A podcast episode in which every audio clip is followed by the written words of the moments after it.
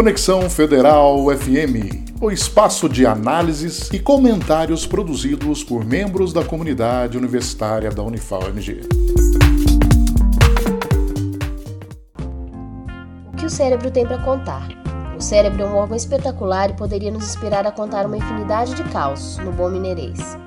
Assim como pode gerar condições médicas capazes de assombrar qualquer cientista ganhador de prêmio Nobel ou médico referência mundial na sua área. Uma delas que eu gosto bastante de contar para meus alunos é de um homem que, depois de ser atingido por um raio no meio de uma tempestade, apresentou o que os médicos chamaram de musicofilia súbita, ou seja, ele passou de uma pessoa comum a um compositor e pianista exímio. Nesse caso, o susto até compensou. Né? Outra condição tão interessante quanto assustadora é o que os médicos chamam de membro fantasma em amputados. Muitos pacientes amputados continuam sentindo dor ou até mesmo sentindo o movimento desses membros que não existem mais. Isso porque o mapa das funções e sensações desses membros estão gravados no cérebro.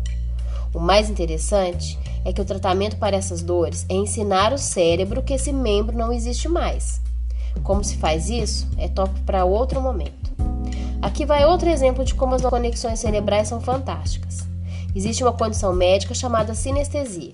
São pessoas que, por exemplo, se você falar um número, ela vai necessariamente enxergar esse número numa cor específica. Por exemplo, 5 em azul, 2 em vermelho, etc.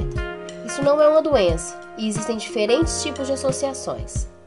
O mais interessante é que é oito vezes mais comum em artistas, dando indícios que essa condição está relacionada à área criativa do cérebro. Posso citar e exemplificar uma centenas de outras condições médicas de origem cerebral, mas o tempo é curto. Se vocês tiverem alguma dúvida ou pergunta, é só me escrever.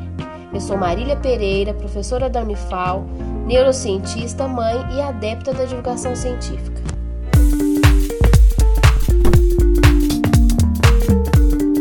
Conexão Federal FM, o espaço de análises e comentários produzidos por membros da comunidade universitária da Unifal MG. thank you